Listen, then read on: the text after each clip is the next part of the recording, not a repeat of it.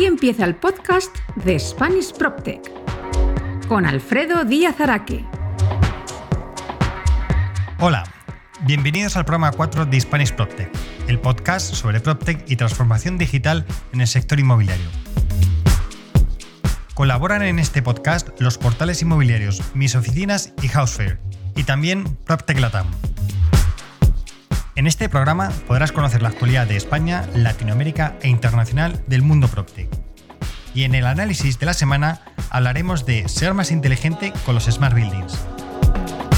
Si queréis más detalles de todas estas noticias que os voy a contar, las encontraréis en www.hispanishproptech.es, en el apartado El Podcast, donde tenéis las entradas a cada uno de los episodios de este podcast y donde encontraréis la referencia a las noticias de las que os voy a hablar hoy como siempre, recordaos que si pertenecéis a este ecosistema y queréis que algún contenido aparezca, no dudéis en poneros en contacto conmigo a través del formulario que encontraréis en la web en el apartado Contacto. Estaré encantado de compartirlo. Si os gusta este podcast, no olvidéis compartirlo y seguidme en LinkedIn y Twitter, en mis dos cuentas, arroba alfredodam y arroba Recordad que este podcast está disponible en iTunes, Spotify, Evox y Deezer, además de mi propia web. Y sin más dilación, vamos con el programa número 4 de Spanish PropTech. ¡Empezamos!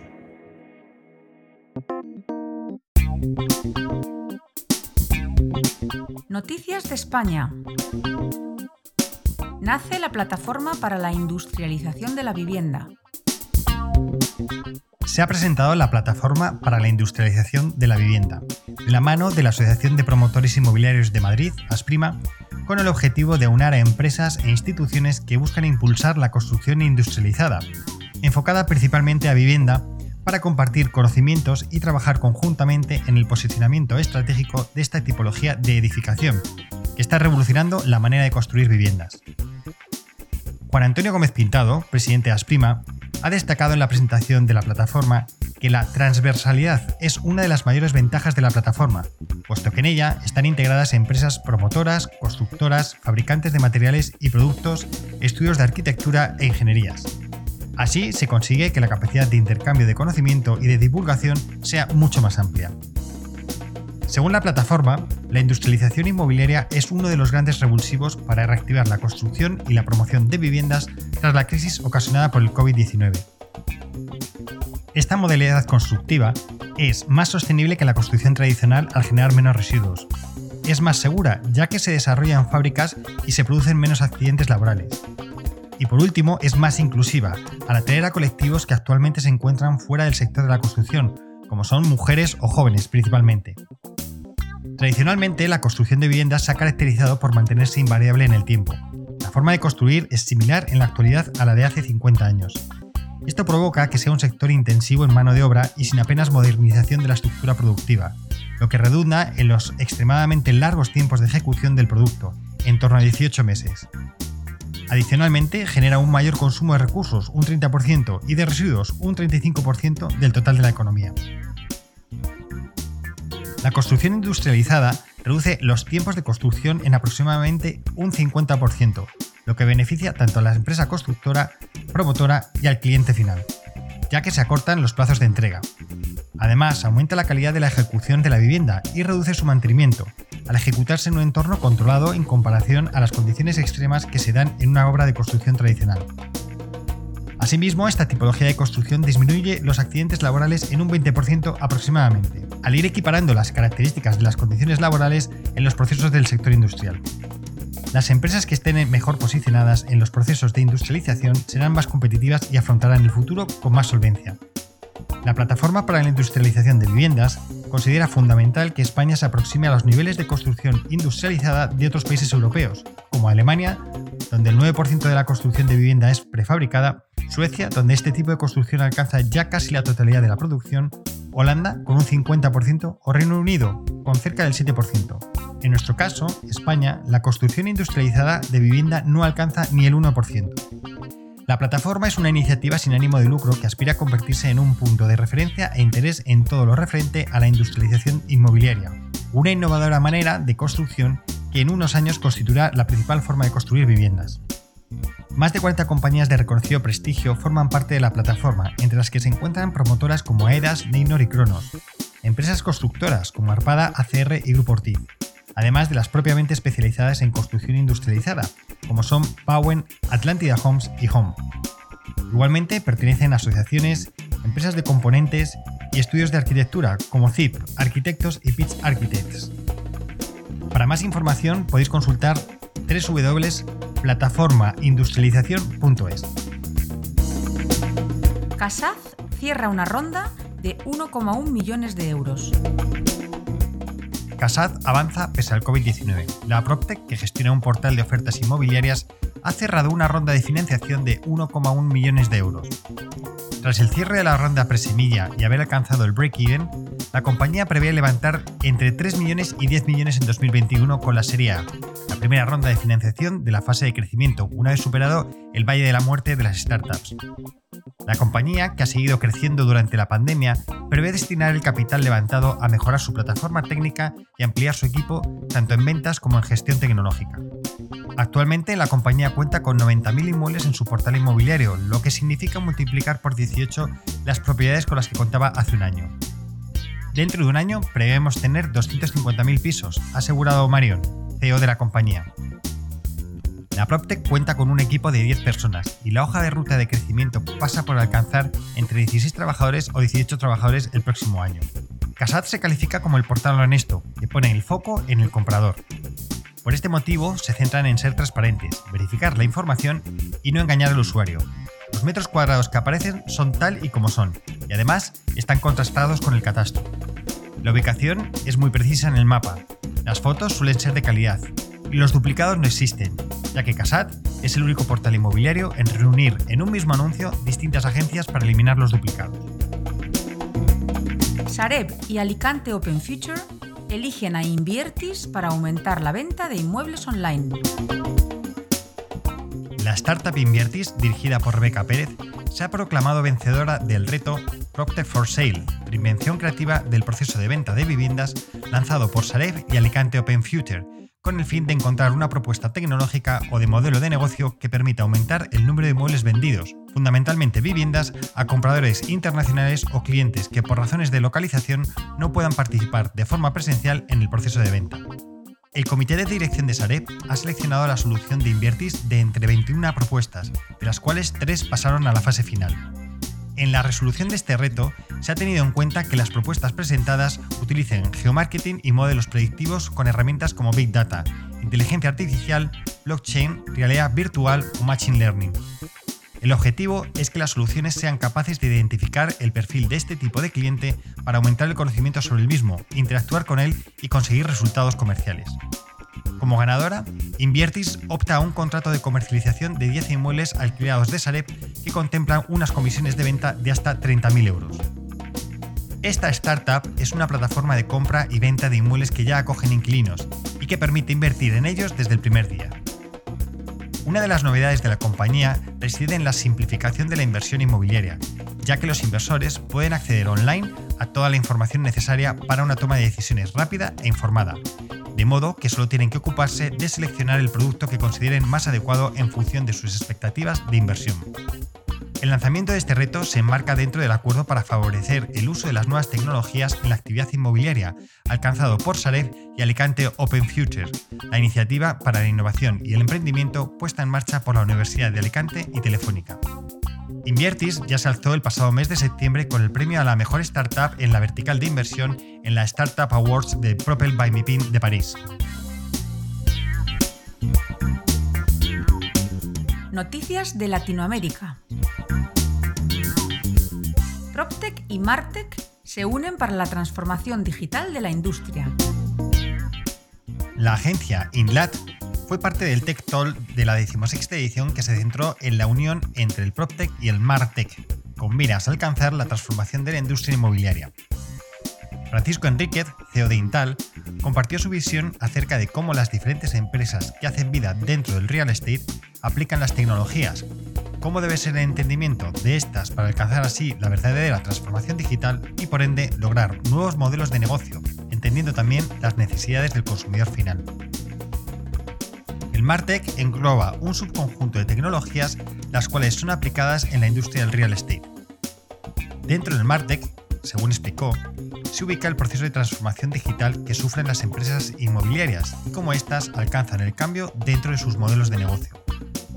Por otra parte, se encuentra el Customer Journey, que va relacionado a la influencia en la toma de decisión del consumidor, bien sea para la compra y venta de un inmueble o para lograr una inversión inmobiliaria. En el caso de ILAT, su CEO comentó que dicha agencia utiliza el chartering como herramienta de automatización de marketing y ventas. Dentro de ella se establece un lapso de entre 0 y 60 días para analizar a prospectos o clientes potenciales que atraviesan diferentes etapas, desde la etapa de divulgación y alcance de la marca hacia el usuario hasta la etapa de fase de acuerdo verbal y acciones formales para el cierre de negocio. Las empresas inmobiliarias, a criterio de Enríquez, deben cuestionarse cuáles son las capacidades que deben de tener hoy para lograr que las estrategias digitales apalanquen los modelos de negocio. PropTech Latam Week. Las asociaciones de la región en un solo evento. El próximo 26 de octubre se inaugura Agora PropTech Latam, un nuevo espacio para todos los seguidores de la tecnología, para la industria inmobiliaria y la construcción.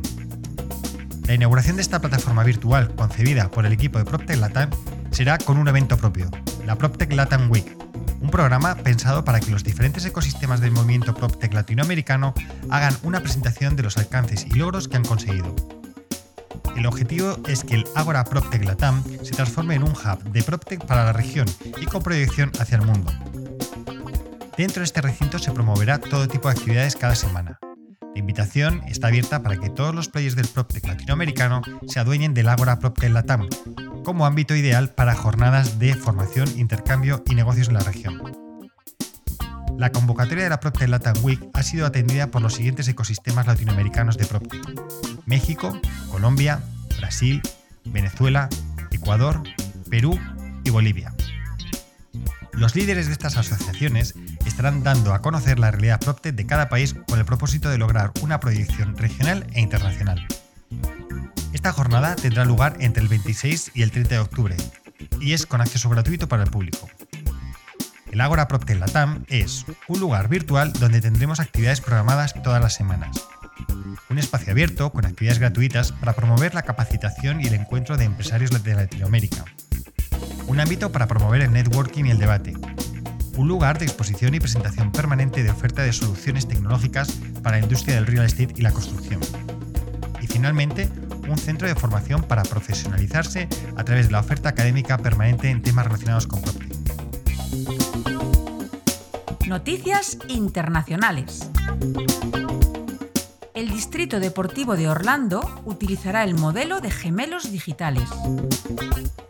CityCentit ha anunciado que el Distrito de Sports and Entertainment Smart District de Orlando será construido usando su plataforma Smart World Pro 2 Digital Twin.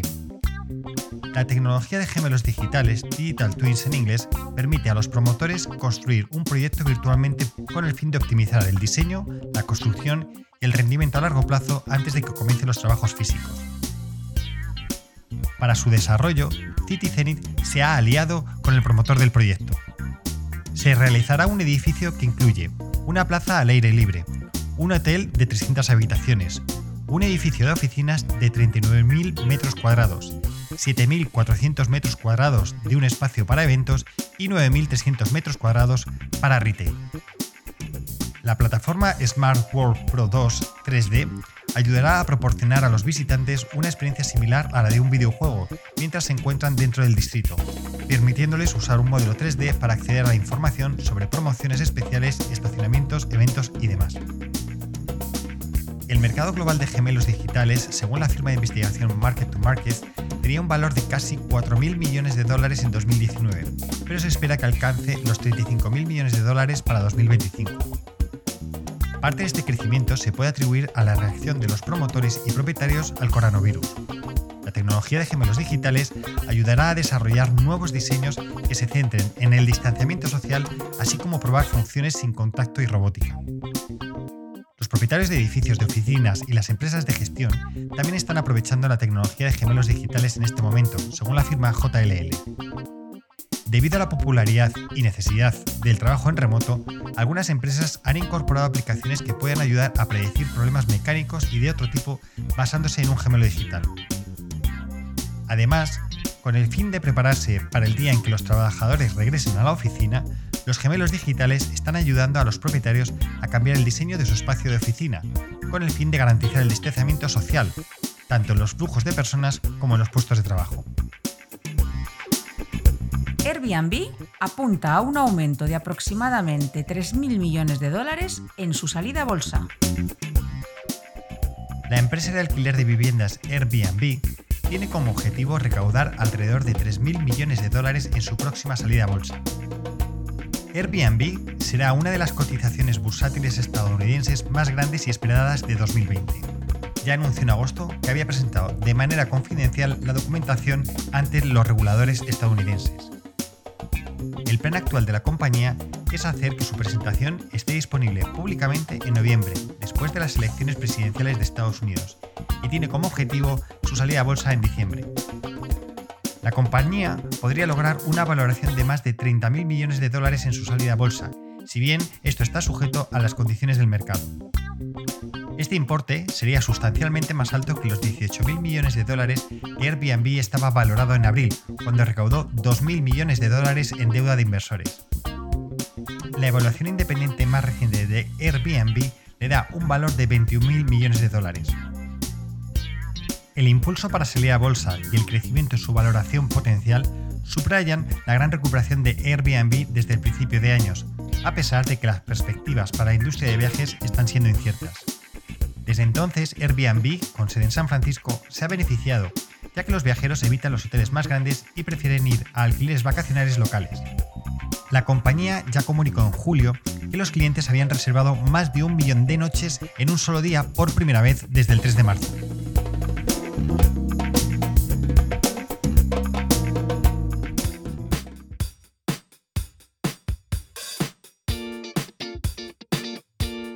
El análisis de la semana ser más inteligente con los Smart Buildings.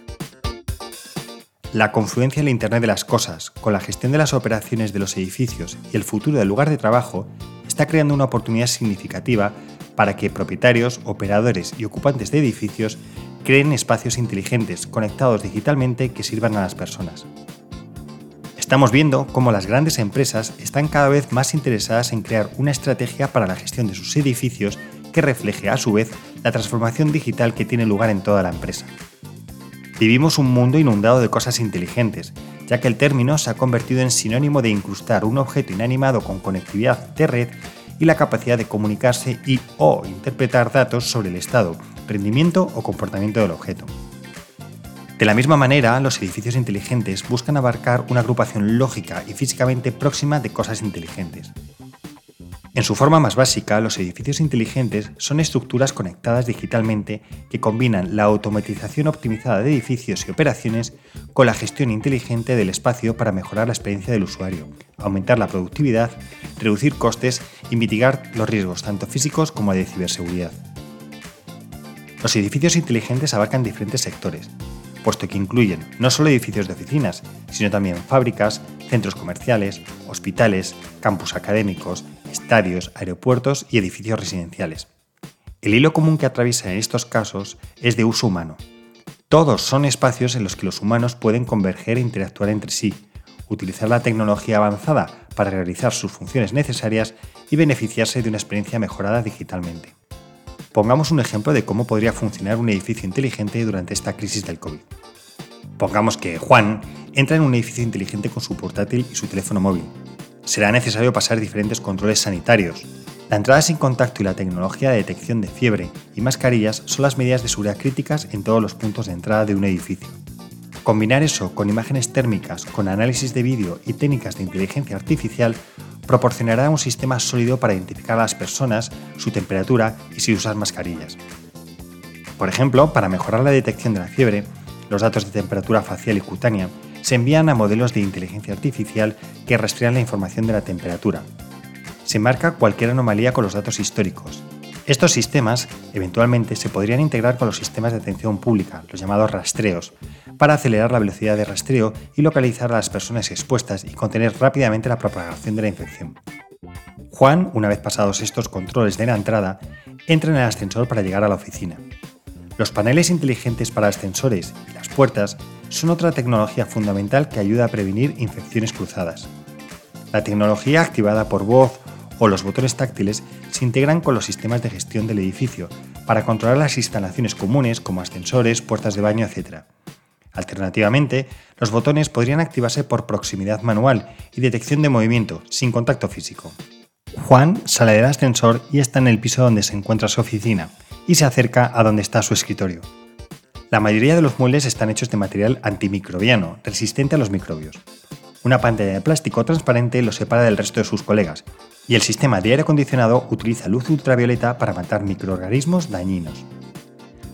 Para garantizar que Juan observa un distanciamiento social apropiado al resto de sus colegas, los datos de las soluciones basadas en vídeo se integran con la información de los sensores de ocupación, con el fin de detectar violaciones de distanciamiento social y alertar a los equipos de administración del edificio. Como el trabajo ahora se lleva a cabo en equipos divididos, el equipo de Juan trabaja en un horario diferente al de sus colegas en otro equipo. Esto significa una menor ocupación de las oficinas, los datos sobre ocupación se correlacionan con la iluminación y los datos de climatización para evitar el enfriamiento o calentamiento innecesario de las áreas desocupadas. Se reduce así no solo el consumo de energía, sino también el del mantenimiento en general. Juan, tras la jornada, abandona su lugar de trabajo. En este caso, habrá que hacer una limpieza. Así, los modelos de inteligencia artificial pueden analizar la información de ocupación actual e histórica para planificar rutas de limpieza óptimas. Las aplicaciones robóticas, como los robots de saneamiento, pueden equiparse con brazos que imitan el movimiento humano y pueden desplegarse en áreas peligrosas o de difícil acceso. Asimismo, al usar boquillas de rociado electrostático, pueden dispersar los desinfectantes de manera más amplia y uniforme en superficies críticas. Además, pueden equiparse con luces ultravioleta, lo suficientemente potentes como para irradiar y destruir los microbios, bacterias y virus. Todas estas medidas son solo la punta del iceberg, los desarrollos en la tecnología de la construcción inteligente se están acelerando en esta nueva dirección y hay muchas innovaciones por venir. A raíz del COVID-19 es muy probable que las agencias de empleo y las autoridades entren en acción con un conjunto integral de regulaciones de salud y seguridad. Con toda probabilidad habrá inspecciones regulatorias y auditoras sobre el cumplimiento tanto individual como organizacional de todas estas regulaciones, y ahí los edificios inteligentes pueden ayudar. Los sistemas de edificios inteligentes ayudarán significativamente a las empresas y organizaciones a automatizar los procesos de administración y monitorización de instalaciones cada vez más complejos, practicar un control efectivo de multitudes y cumplir con las regulaciones anteriormente indicadas. Como decimos, parece existir una renovada energía en torno a los smart buildings. Propietarios y promotores empiezan a considerar que esta tipología de edificios puede hacer más fácil el retorno masivo al trabajo físico. Sin embargo, en respuesta a toda esta energía deberíamos preguntarnos, ¿qué saldrá de ella? ¿Qué hay que hacer para tener un edificio inteligente? Es cierto que lo inteligente no ha cumplido nuestras expectativas en este siglo. Queríamos hogares inteligentes que trabajaran con nosotros para anticipar y abordar automáticamente nuestras necesidades diarias, pero finalmente nos hemos tenido que conformar con hogares conectados que controlamos manualmente desde nuestros teléfonos móviles. Igualmente, Queríamos ciudades inteligentes que funcionaran de manera más eficiente al aprender, predecir y responder a nuestros patrones de vida. Sin embargo, nos hemos conformado con ciudades que simplemente lo que hacen es aglutinar datos. Usamos el concepto de inteligente de dos maneras distintas. En primer lugar, refiriéndonos a la inteligencia humana, nuestra agudeza mental. Y por otro lado, a la inteligencia del dispositivo, es decir, la capacidad de la tecnología para la acción predictiva, independiente o automatizada. Hasta que integremos ambas definiciones y hagamos las inversiones suficientes para integrarlas en la práctica y no solo en la teoría, nuestras ambiciones de inteligente, tanto en nuestros lugares de trabajo como en nuestros hogares como en las ciudades, seguirán siendo difíciles de alcanzar. Es cierto que la integración no es fácil. Por un lado, la inteligencia humana está actualmente por delante de la inteligencia de los dispositivos. Nuestros cerebros siguen siendo las mejores computadoras que existen. Y por otro lado, la capacidad de procesamiento no humano y la conectividad de los dispositivos se están expandiendo exponencialmente, mientras nuestra capacidad intelectual no. Y aunque la inteligencia del dispositivo se beneficia de patrones de comportamiento predecibles, los comportamientos que cambian drásticamente provocados por eventos imprevistos y humanos como el COVID-19 demuestran nuestra tendencia humana a desafiar la predicción. Pero si aprendemos del pasado y pensamos en grande, los edificios inteligentes pueden jugar un papel clave para ayudarnos a descubrir cómo será el trabajo en los próximos meses y años. Para ello, pueden existir cuatro formas de avanzar en los edificios inteligentes. Primero, en lugar de centrarse simplemente en lo que los sensores y la automatización pueden revelar y hacer por sí mismos, deberíamos de investigar cómo la tecnología puede promover de manera segura interacciones humanas colaborativas y efectivas. Las investigaciones han demostrado que entornos físicos que creemos que estimularán la colaboración no siempre lo hacen. Los edificios más inteligentes, ante todo, deben ser inteligentes en cuanto a producir el tipo de intercambios humanos significativos que las organizaciones y los empleados desean. Segundo, en lugar de mejorar solo el ladrillo y el cemento, los edificios inteligentes deben diseñarse para mejorar el trabajo tanto físico como virtual. Este año el mundo comenzó con lo que se ha descrito como el experimento de trabajo desde casa más grande de la historia y ha tenido más éxito de lo previsto. A medida que muchas organizaciones cambian a entornos de trabajo híbridos, con algunos empleados trabajando desde casa y otros desde la oficina, o con todos alternando entre ambos espacios, los edificios inteligentes podrían facilitar la transición.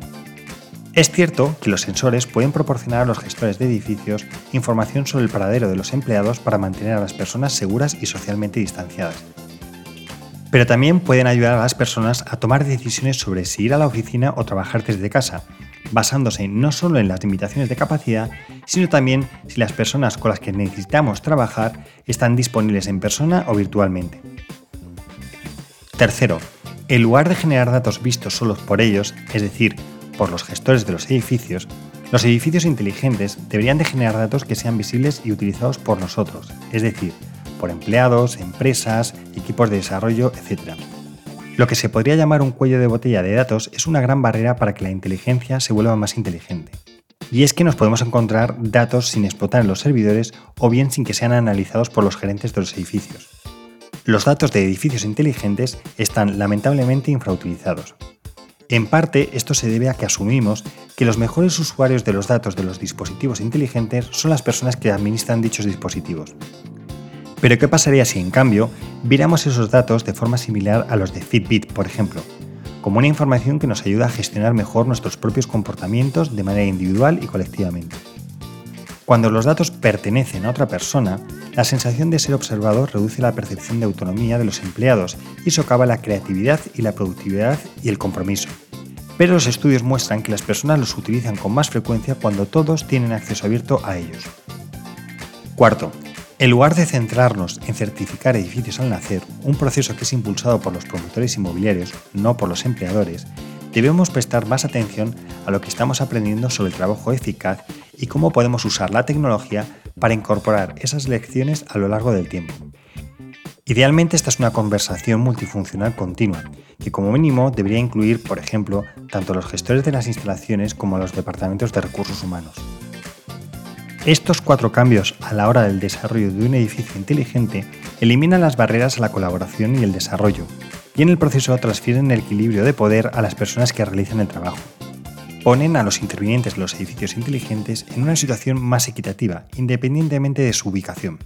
Brindan a todos el acceso a los datos, por lo que todos pueden opinar sobre cómo se interpretan y utilizan para mejorar su funcionamiento. Nos van a ayudar a progresar para ser más productivos. En conclusión, con el ánimo de lograr tal progreso en los edificios inteligentes, debemos de profundizar nuestra comprensión de lo que representa ese término inteligente, combinando inteligencia humana y del dispositivo, y a la vez experimentando continuamente para mejorar nuestra inteligencia colectiva. Eso es, en última instancia, lo que hará que nuestros edificios sean más inteligentes, porque también nos hará más inteligentes.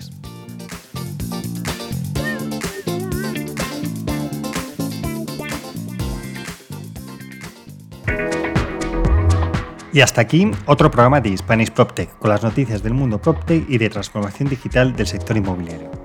Recordad que todas estas noticias las vais a encontrar en la entrada que recoge este podcast en Spanish PropTech, en el apartado El Podcast. Este podcast es posible gracias a la colaboración de los portales inmobiliarios Mis Oficinas y Housefear, así como PropTech Latam. No olvidéis suscribiros al podcast a través de las plataformas de iTunes, Spotify, Evox y Deezer y por supuesto suscribiros a mi newsletter. Me despido y recuerda, si quieres estar a la vanguardia del sector inmobiliario y su transformación digital, escucha el podcast de Spanish PropTech. Hasta el próximo programa.